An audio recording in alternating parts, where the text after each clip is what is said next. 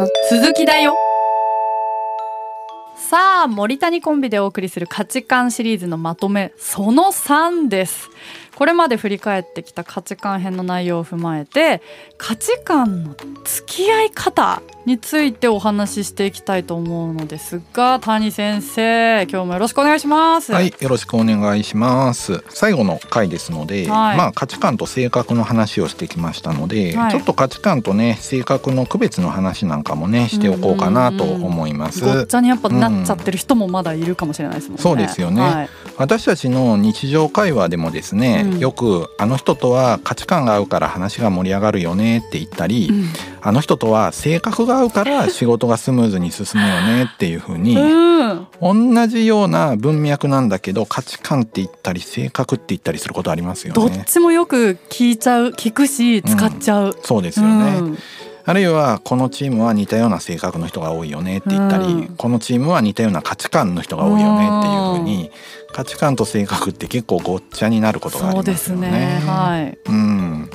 日常生活においては性格とか価値観という言葉がこのようにまあ使用されている場面に出会うことはまあある程度あるんじゃないかなと、えー、思います。うんうん、この性格とか価値観といった、えー、概念はですね、うん背の高さとかですね、うん、体格とかと違ってですね、うん、目で見てわかるものではないですよね、はい、ものすごくぼんやりした抽象的な私たちの頭の中にある概念なんですよね。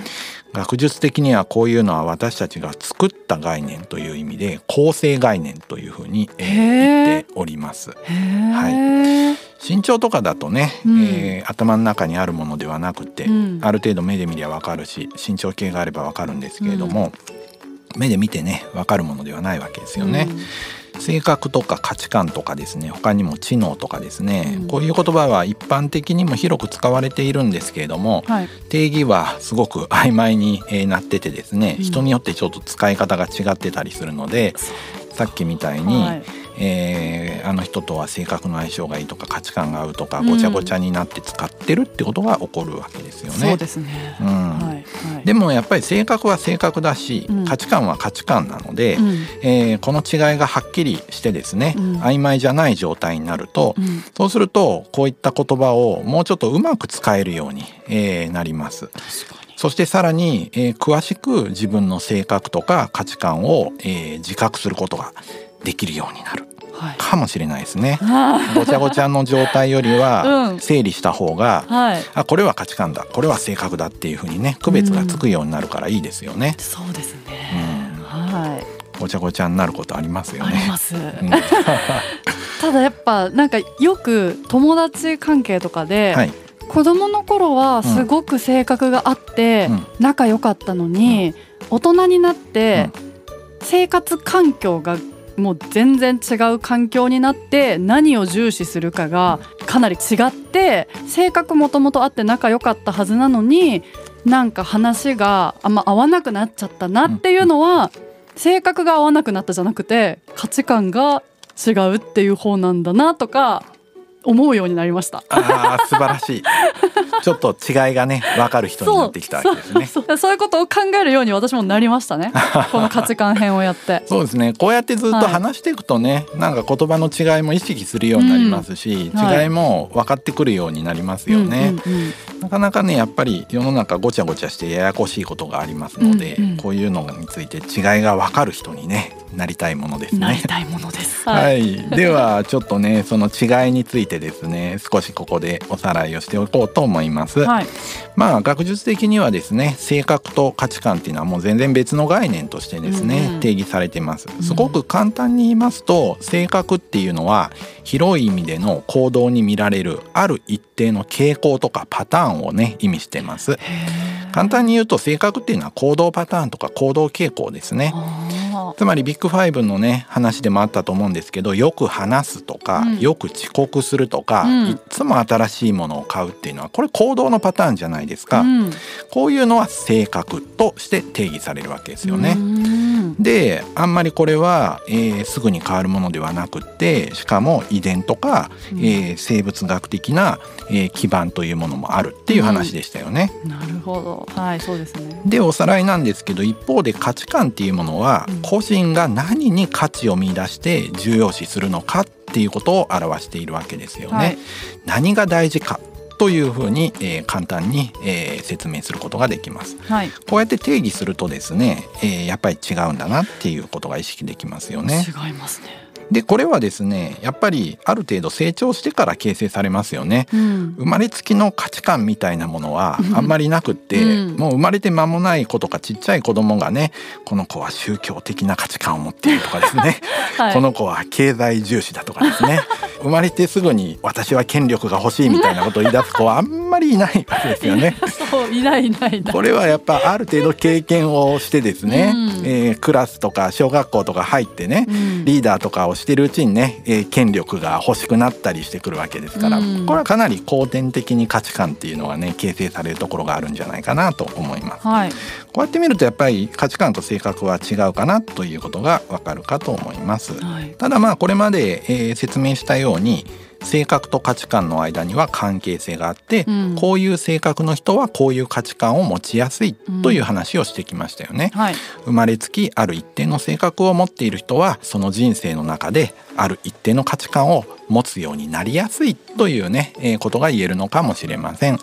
まあもともと外交的でですね経験の開放性が高いような性格を持っている人はですね徐々にですね、えー、人が好きだから、えー、社会的な価値観を持ちやすくなるとか経験の開放性が高い人はすごい知的欲求とかが高いもんだから、えー、理論派になりやすくなるとか、うん、そういうふうに後からね、うん、えー、まあ価値観が形成される時に性格が影響するのかもしれません。はいここまで、えー、大体価値観と性格の違いの話なんですけれども、はい、ちょっと違いが分かってきたでしょうか？やっぱこうやって話聞くと、すごく納得するというか、あ全然違うものだなって。だから例えばだから性格ビッグファイブが全然違うタイプの人間が2人いたとして、うん、だけどその2人の価値観が似てるってこともあるってことですもんね。そうですね。性格違うけど、ね、じゃあ例えば社会性をすごく重視してるから、うん、あなんか性格合わないけど大事にしてるもの一緒だねっていうことがあり得るってことですもんね。ありますね。はい、うん、うん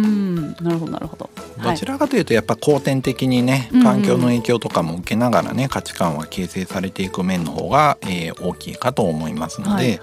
そうやって考えるとやっぱ性格とは違っているのかなという、はい、えー、気が、えー、しますね。違いますね。はい、はいでこうやってちゃんと性格は性格価値観は価値観っていうふうに区別をつけた上でですね、えー、心理学とか社会学の分野では世界規模で価値観の調査研究とかがね行われております。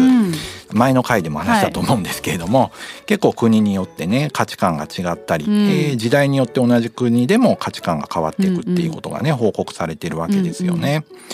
こうやって見るとこの価値観の違いっていうものが、うん、えー、集団レベルでね価値観っていうものは違いが存在しているのが面白いところですね。そうですね、うん、そっかそっか。で国だけじゃなくて、はい、これはもうちょっとちっちゃい組織。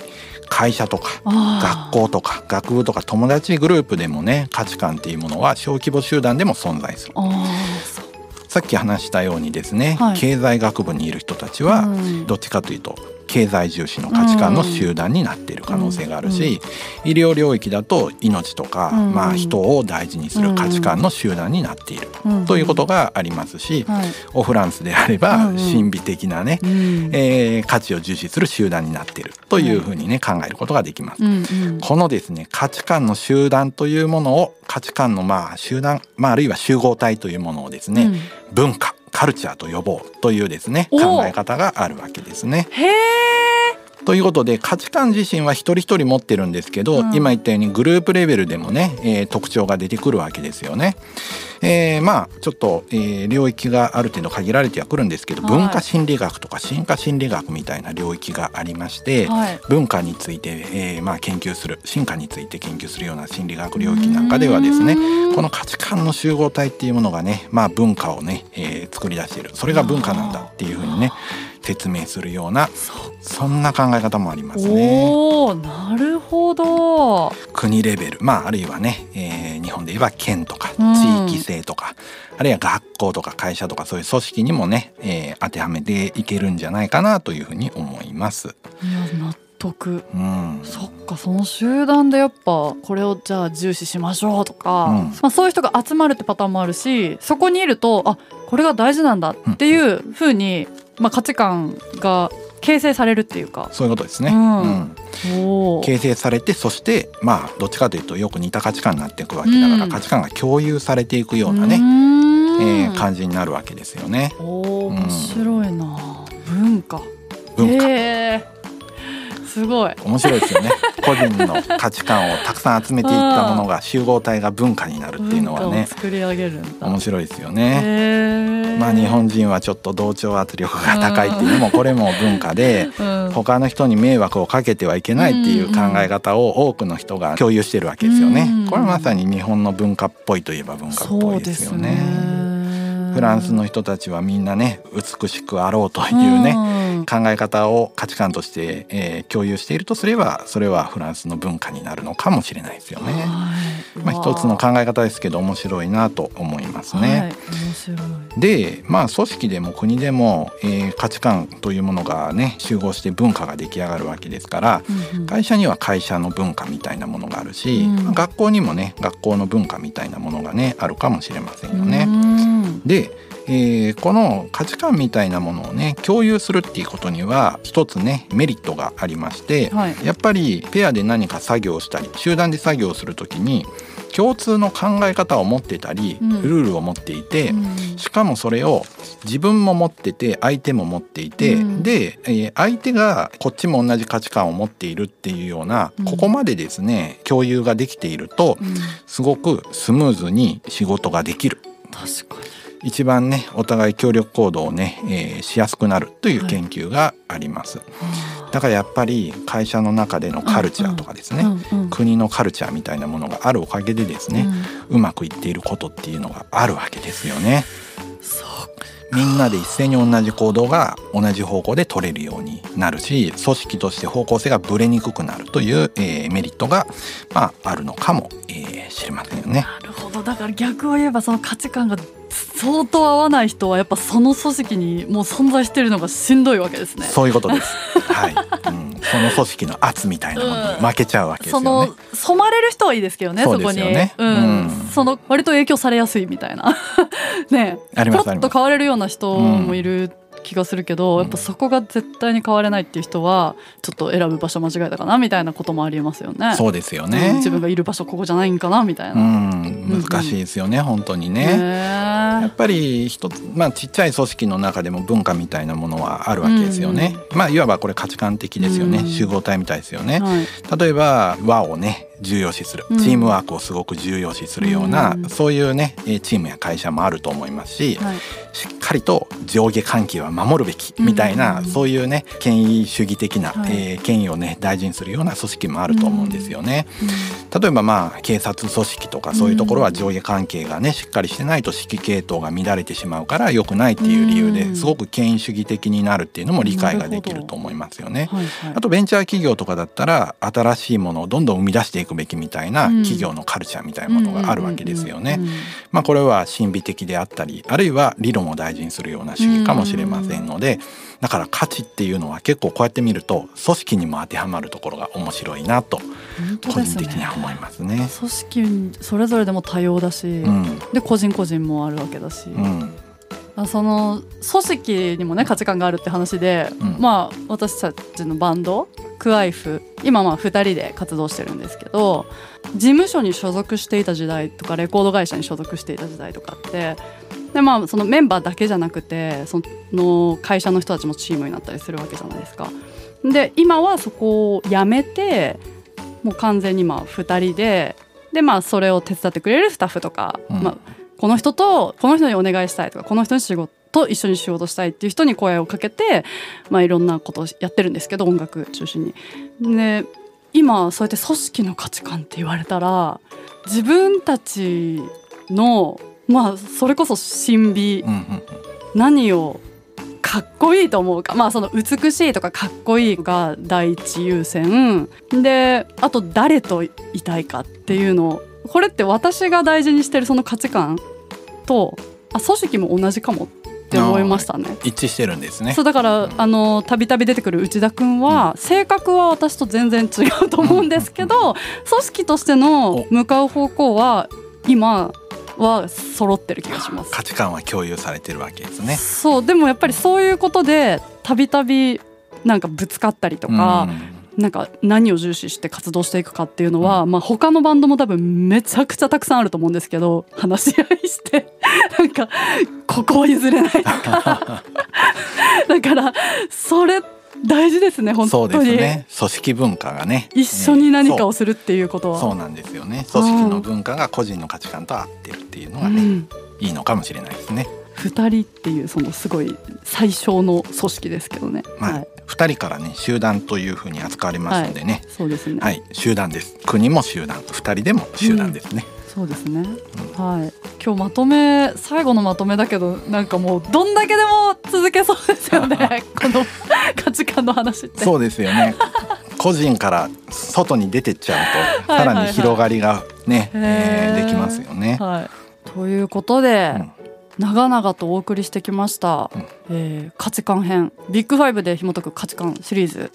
のまとめ価値観との付き合い方についてお送りしました。ビッグファ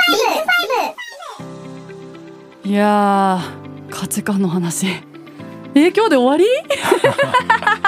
一旦終わりですね。そうですね。一旦終わりですね、はい、いやあのまとめとしてはもう性格と価値観は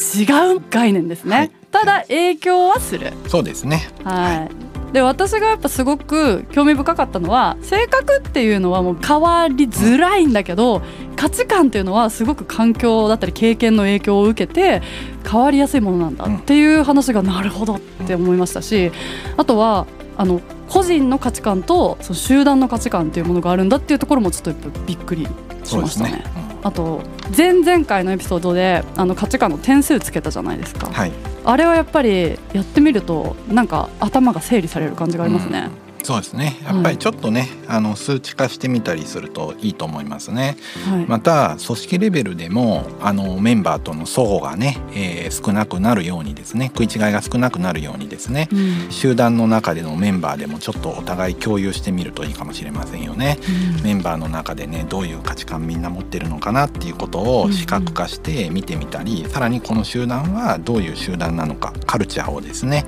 点数化して見てみるともしかしたらねより高い、え、まあ、信頼感とかいい仕事につながるかもしれませんね。はいなのでねここまで聞いてくださった皆さんぜひあの価値観の点数付けねエピソード36でやったやつ、うん、ぜひ実践してみてほしいなと思いますね。でビッグファイブ診断もあの照らし合わせてあ私はこういう世界でこういう価値観持ってんだっていうのをね分かるとねいろんな仕事にもプライベートにもね役立つかもしれませんね。はいそして次回からはいよいよ新シリーズ。ビッグファイブで紐解く対人関係編が始まります。人の悩みの9割が人間関係だと言われるほどに身近な対人関係人との関係性についてビッグファイブで紐解いていきたいと思います。相性とは何かというお話から友人関係親子関係はたまた恋人関係までも紐解いていきます。次回からもお楽しみに。この番組では今後もビッグファイブ分析を通して私って何者を紐解いていきます。今後も毎週月曜木曜に配信していきますので応援の意味も込めて番組のフォロー高評価およびコメントをよろしくお願いします。また番組への疑問質問ご意見なども概要欄のアンケートフォームからもしくはツイッターでハッシュタグ心理学雑談とつけてツイートしてください。お待ちしております。そして概要欄からはビッグファイブ診断が受けられます。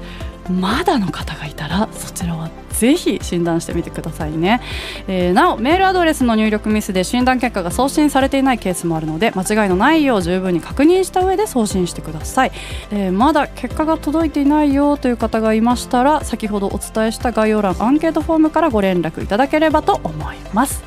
それではまた次回お会いしましょう。さようなら。ビッグファイブ私って何者？心理学雑談では月額500円でサポーターを募集しています。サポーターになっていただいた方には番組オリジナルステッカーをお送りして月1回の収録の一部を見学してもらいながら質問にも答えていこうと思います。詳しくはこのエピソードの概要欄からチェックしてください。あなたもこの番組の輪に入りませんか？たくさんのご参加お待ちしています。